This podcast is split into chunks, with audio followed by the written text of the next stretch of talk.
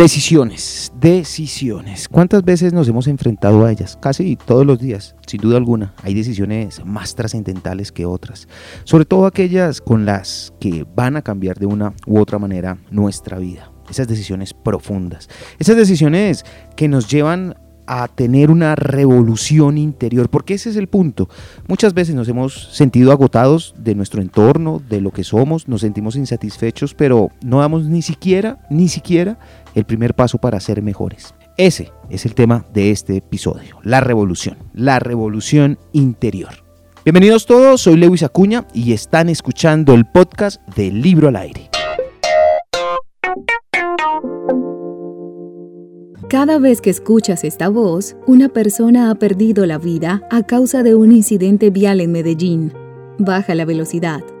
La autopista norte, una de las más peligrosas, cambió su límite de velocidad a 50 km por hora para salvar vidas. Cambia el ritmo. Alcaldía de Medellín. Libro al aire. Andrea Cuellar, de verdad, de verdad, es un gran, gran placer tenerte aquí con nosotros en el libro al aire. Y la verdad es que yo estaba esperándote desde hace rato, desde la sanación con cristales, y apareciste y estoy supremamente dichoso. Bienvenida. Ay, gracias Lewis por invitarme. Yo encantada también de estar aquí compartiendo este espacio. Andrea, ¿en qué momento decidiste tú como convertirte en lo que eres, en una transformadora para las demás personas, para desafiar los límites y que las personas también descubran eh, más el poder de la propia magia de cada uno? ¿Cómo decidiste hacer esto? Uno como dice, voy a dedicarme a esto. bueno, mira, yo, yo siempre digo que yo desde muy chiquita como que he tenido muchas inquietudes sobre la vida, como que yo desde chiquita como que me he preguntado cosas que van más allá de, de lo que cualquiera se podría preguntar en esa edad, sobre todo como qué es la vida y para qué y para qué estoy acá. ¿Chiquita es cuánto? Espérame, ¿cuántos chiquita? pues chiquita, no sé, cinco años, seis ah, años. Yo me acuerdo que veía, mi papá tenía unos libros todos raros y yo los veía y como que, no sé, y, y, como que siempre he sentido como que la vida es mucho más que pues que el plano físico en el que estamos. Literal, muy pequeña para hacerte esas preguntas. Sí, total. Y, pero mira que definitivamente a pesar pues de eso, pues claramente yo cumplí con el libreto que nos entregan de chiquitos, que dice usted tiene que, que, estudiar, que trabajar, casarse, tener hijos, la parejita, ser feliz, o sea, como tener la casa, el perro, o sea, como todo el diseño de que se supone que debería ser para pues para tener esa anhelada felicidad y yo cumplí pues como con todo eso claramente desde muy chiquita creo que tuve como ese patrón de, de, ser la buena, de portarme bien, de no expresar demasiado, etcétera, pero pues internamente como que a mí siempre me, me gustó como explorar. Y yo, después de que hice la, universidad, trabajé más o menos unos ocho años en, en empresa. Eh, digamos que ahí me fue muy bien también. Yo como que siento que llegué a las posiciones que quería llegar. ¿De profesión qué? Perdóname, Andrea. Yo soy comunicadora social y periodista de La Sabana. Sí, sí. Eh, y yo ahí, cuando ya comencé las prácticas de la universidad y todo el tema, yo pues digamos que trabajé años en publicidad y en varias cosas, pero terminé enrolada en toda la parte de mercadeo, eh, compras, toda la parte comercial, bueno, y ahí como que aprendí un montón, estudié y pues me formé como en esa parte profesionalmente. Y ya después de mucho tiempo, yo como, yo otra vez volví como a esa inquietud de, bueno, pero, pero esto sí le da sentido a mi vida, pero yo realmente qué quiero hacer y yo comencé a darme cuenta de que, de, que yo en la oficina era, haz de cuenta, como la loca de la oficina. Entonces a mí llegaban y, dime. Sí, sí, te, te, te, comprendo plenamente. Ah, bueno. la loca en la oficina. Sí, total, yo era la loca en la oficina, entonces llegaba y mi jefe me decía, no, ahí conéctese con sus cosas que se conecta a ver que el presupuesto y entonces yo tenía en mi mesa de, de la oficina cristales y a mí me gustaba como ese tema y yo sentía que la gente llegaba un montón a mi oficina como a, pedirme consejos y yo qué opinaba y yo no, pero pues es que yo no soy psicóloga ni idea, pero yo terminaba haciendo ese tipo de preguntas eh, incómodas con las que la gente pues realmente comenzaba como a cuestionarse de manera distinta y ahí yo comencé a buscar, en esa búsqueda pues como, como más interior, eh, llegó a mi vida un coach súper lindo de vida que, que me acompañó mucho en ese camino, que además llegó de una manera súper rara, en un avión lo conocí, bueno, una manera así como esas que uno dice, esas causalidades de la vida que, que te muestran pues que esas preguntas pues también te van llevando como a algo, ¿no?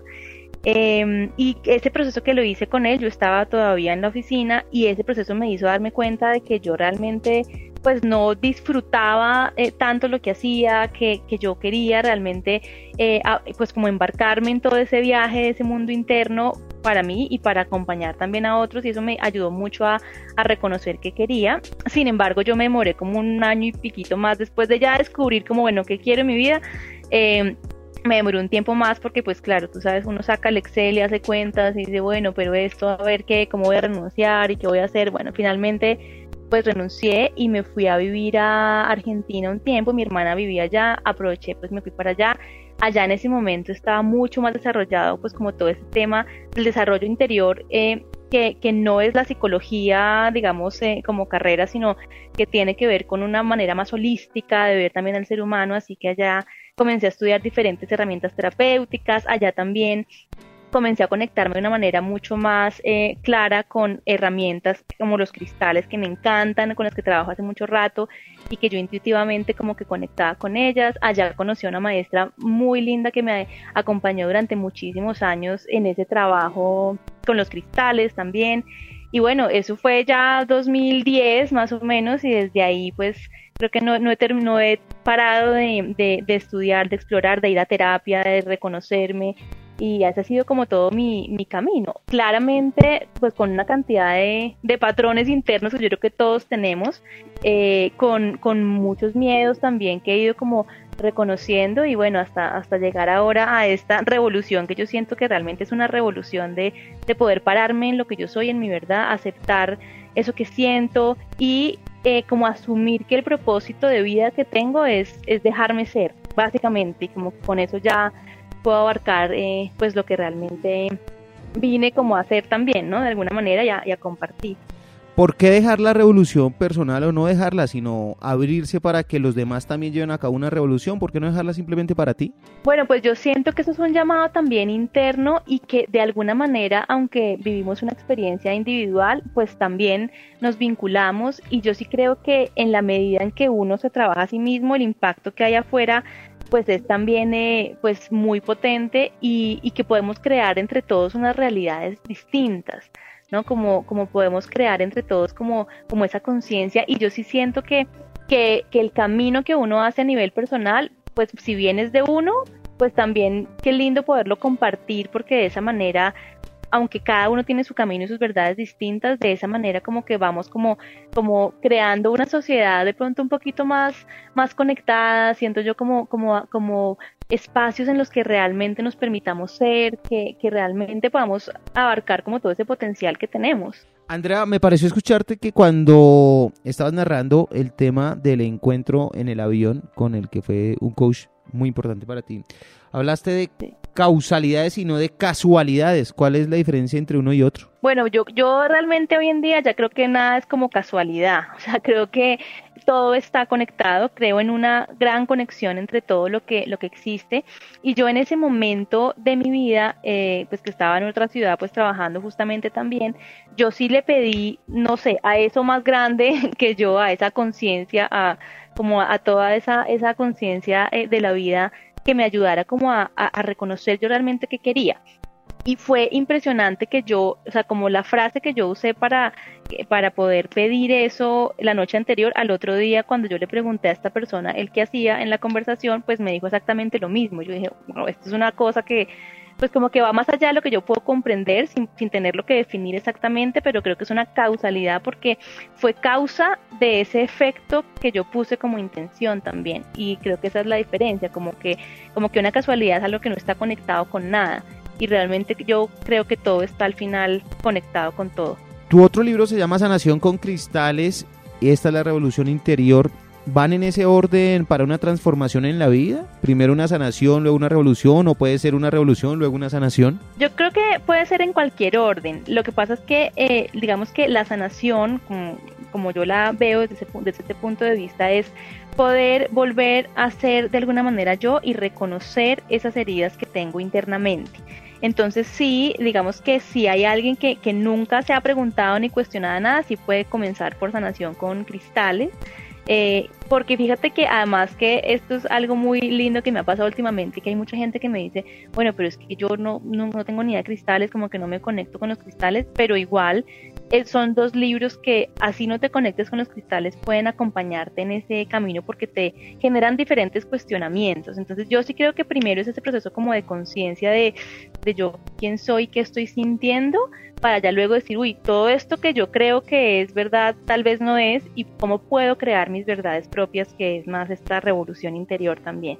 A través de esta revolución interior que tú propones con este libro, es un tema que puede, a través de esa lectura de este libro, ser personalizada, porque los términos realmente son generales, porque finalmente todos quisieran reconocer la esencia escondida detrás de los parámetros, de los dogmas, de los paradigmas, de los mandatos, pues eso lo escuchamos en muchos lados, de muchas fuentes, de muchas personas, pero finalmente no sabemos cómo hacerla. ¿Se aplica un término general para todas las personas o uno puede llevar un proceso personal e individual con tu libro? Sí, eh, digamos que claramente es un trabajo totalmente individual y personal. Eh, ¿Por qué? Porque las preguntas que nos hacemos no son siempre las mismas respuestas dependiendo de nuestra historia personal, de las heridas de cada uno, de la forma de ver la realidad, esos paradigmas internos. Entonces, claramente, aunque algunos términos son pues generales para poder como hacer justamente esa guía, sí en la medida en que cada uno vaya leyendo, practicando, haciendo todos esos, eh, digamos, prácticas, los 21 días, todo ese trabajo interno que propone el libro, sí es un trabajo totalmente individual. ¿Esto tiene que ver con alguna circunstancia específica o especial que uno esté atravesando en su vida? Y con eso me refiero a un mal momento en el trabajo, o un momento de despecho, o un momento de frustración, o es en términos generales. Es en términos generales, o sea, claramente sí, pues cuando, yo creo que cuando uno está en esos momentos, como dicen por ahí, en la inmunda, en las crisis más duras, es cuando está la mayor oportunidad para transformarse, o sea, como que realmente hay un valor muy grande en eso pero eh, no solamente cuando yo estoy así en la peor, sino que también cuando de alguna manera como que no me siento en plenitud con mi vida o no siento que, esté satisfecho con, esto que estoy viviendo. Entonces, eh, pueden ser las dos opciones también, pero sí creo que hay, que hay un camino, mórbido, hay una oportunidad súper grande cuando uno pasa por momentos eh, bien difíciles, porque eso es lo que lo hace uno cuestionarse un montón de cosas. Andrea, las personas que estén ya aquí, eh, ya, ya las hemos ido encarretando un poco con el, con el tema, ¿cierto? Con el tema de la revolución interior, de la sanación con cristales, etcétera. Pero, pero sí quisiera que nos ilustraras, lo dirían los empresarios quizá, o los conferencistas, con un caso de éxito. ¿Puedes contarnos una anécdota, una historia de alguna persona cercana a ti o una persona que haya acudido a ti y que haya salido victoriosa en esta revolución y en todo lo que se haya propuesto? Sí, pues yo tengo muchas personas, digamos que desde hace más o menos unos ocho años también me dedico al acompañamiento personal. Eh, yo creo que esta revolución pues comienza por mí misma, justamente por yo eh, sentir que tenía una personalidad totalmente em, introvertida en la que le temía mucho a ese juicio externo y, y como que el tema de mi vida era el no sentirme suficiente para sentirme ahora en un lugar en el que en el que siento como ese poder interno y el poder que me lleva a crear tantas cosas. Y a partir de ahí sí muchas personas que he podido acompañar en ese camino. Por ejemplo tengo una persona que, que tengo muy cercana también al corazón que es una persona que quería cambiar de trabajo que estaba cansada pero duró como 10 años en eso eh, y quería como realmente un cambio distinto y se propuso eh, a través del trabajo que hicimos también movilizar todos esos patrones internos para poder manifestar lo que quería y ahora vive en otro país, tiene ese trabajo que quiere, que siempre había soñado, pero como que lo veía tan lejano. Y creo que eso hace parte como de esa revolución interior y así, bueno, otros ejemplos también distintos que también no solamente se da a nivel de lo que yo quiero manifestar, sino también a nivel emocional de cómo me quiero sentir, también con casos que he tenido, digamos, también de, de esas personas que dicen, no, siempre estoy sola y, el tema de la pareja y es difícil y a través de todo este cambio de, de paradigmas y de prácticas también como que han podido realmente conectarse con eso desde un nivel distinto y, poder vivir eh, desde ese lugar eh, más auténtico y más desde lo que realmente son, ¿no? Yo creo que tenemos una cantidad de parámetros y paradigmas que, que, como que nos hacen creer que la realidad es una cuando queremos otra cosa y, y creo que podemos eh, realmente transformar eso para, para conectarnos con la realidad que queremos en muchos sentidos. Y en esos muchos sentidos y en la realidad has mencionado frecuentemente en varias ocasiones el tema del trabajo, el trabajo que se quiere, el trabajo que se desea, el, cansancio, el trabajo que, que, que, con el que se cuenta. ¿Qué tanto peso tiene en esta revolución o en este bienestar espiritual, emocional, el término material? Y con esto me refiero a un sueldo. Voy a ser más feliz emocionalmente y va a ser más sencilla mi revolución si tengo un mejor empleo, si lo consigo al cabo de unos días de estar practicando todo esto que, que, se, que, el libro presenta como guía. Bueno, es que lo que el libro presenta como guía es justamente ese trabajo interno eh, y cada uno tiene sus, sus niveles de alguna manera de lo que de lo que quiere en la vida, pero tiene que ver mucho más con todos esos paradigmas que nos impiden vivir esa realidad que realmente queremos. Entonces, más allá de, de, de solamente lo material, que yo creo que es súper importante porque es como un, haz de cuenta que es como un juego de manifestación, como, como cuando yo comienzo a decir, yo quiero crear esto y, y lo puedo crear, pero no como el objetivo en sí mismo, sino como con ese reconocimiento de ese poder interno, yo creo que ahí sea la revolución, porque los seres humanos creemos que queremos cosas, pero en realidad no queremos cosas, queremos sentirnos de una manera cuando tengamos esas cosas. Entonces, yo puedo decir, yo quiero el sueldo y, tenerlo, pero esa felicidad, y eso está comprobado por Berkeley, Harvard, en todos los estudios que han hecho felicidad, me, se me sube dos semanas la felicidad y luego vuelvo a mi estado anímico normal y natural. Entonces, más que querer cosas, eh, los seres humanos queremos sentirnos de una manera cuando tengamos esas cosas. Y, y la revolución, digamos, lo que nos lleva es a cómo yo salgo todos los paradigmas y patrones que me crean una verdad para poder crear la mía propia y ahí también se hace mucho más fácil como ese proceso de, de poder eh, manifestarlo en muchos en todos los sentidos. He visto muchos debates, eh, sobre todo en redes sociales, raro, ¿no? Que uno vea un debate en, redes sociales, pero en particular sobre, sobre un tema que es la llamada y famosísima a veces bien eh, ponderada y a veces vilipendiada zona de confort. ¿Cuál es esa zona de confort desde, desde la óptica de Andrea Cuellar y es negativa o es positiva? Bueno, yo creo que o sea, la zona de confort es como ese espacio en el que estamos, eh, digamos, cómodos, pero que realmente no nos sentimos satisfechos. Entonces es como, como una cómoda incomodidad, de alguna manera. Eh, digamos que en, el, en algún sentido al comienzo puede ser muy positivo porque nosotros nos conectamos con la zona de confort porque nos estamos protegiendo de algo. Entonces, por ejemplo, ah, no, es mejor yo tener este, esta, relación que me hace daño, pero en la que siento que por lo menos tengo a alguien, no me siento sola, eh, puedo contar con alguien, eh, no soy el bicho raro, entonces como que me quedo ahí en ese lugar, en ese momento me protejo de alguna manera, que eso es lo que hace el miedo, pero eso me impide realmente abrirme a diferentes horizontes y posibilidades. Entonces, al comienzo, la zona de confort siempre va a ser como ese lugar seguro al que vamos, que puede tener ese sentido positivo como de, podernos sentir protegidos, pero con el tiempo esa zona de confort se vuelve muy negativa porque nos limita y nos, nos corta totalmente las posibilidades de lo que realmente sí podríamos experimentar. Andrea, en cinco años, ¿en dónde te voy a ver?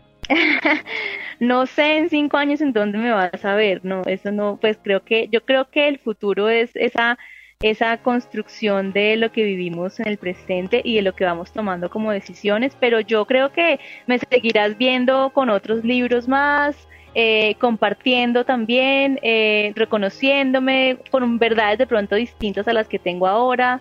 Eh, como continuando con este camino de, transformación. A mí creo que, creo que esto nunca se acaba, así que creo que nos seguiremos viendo por estos mismos espacios. y quiero que te despidas con una promesa. Prométeme que voy a conseguir cuando termine de leer tu libro. Bueno, yo te prometo que cuando termines de leer el libro vas a eh, haber encontrado un camino distinto de verte, de reconocimiento propio y de poder conectarte con esa magia interna que de pronto no has reconocido. Andrea, pues ha sido un placer, verdaderamente es muy constructivo siempre hablar de estos temas y sobre todo porque es una de las banderas o de los emblemas de Libro al Aire, que es encontrar libros que alimenten la vida y sin duda alguna tu trabajo lo hace y lo hace al 100%. Andrea, un abrazo fuerte eh, seguiremos pendientes de todos esos libros que vengan de tu lado. Claro que sí, Lewis. Gracias por invitarme y qué rica esta conversación.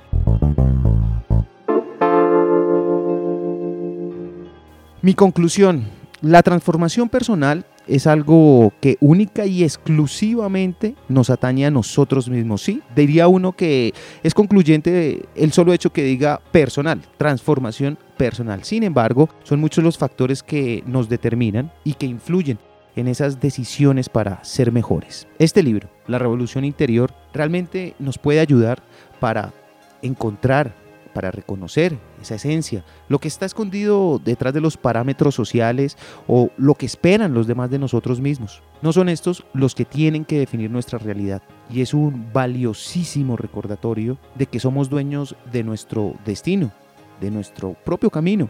Y que en nuestro interior están todas esas herramientas, ese conocimiento, esa fuerza que necesitamos para transitar por esta vida reconocernos como personas valiosas, con un alma que es incomparable, que no tiene otra igual. A ustedes, gracias. Gracias por escuchar el podcast de Libro al Aire, gracias por estar aquí. Espero lo, lo hayan disfrutado y les haya servido tanto como a mí. De eso se trata, de encontrar y compartir libros que alimenten la vida. Por favor, no olviden visitar la página www.libroalaire.com, suscribirse a nuestros perfiles en Instagram, Facebook, Twitter, YouTube y a nuestro podcast, naturalmente, en cualquiera sea la plataforma que estén utilizando para escucharlo. Libro al aire no se propone ser tendencia, sino ser útil para tu vida.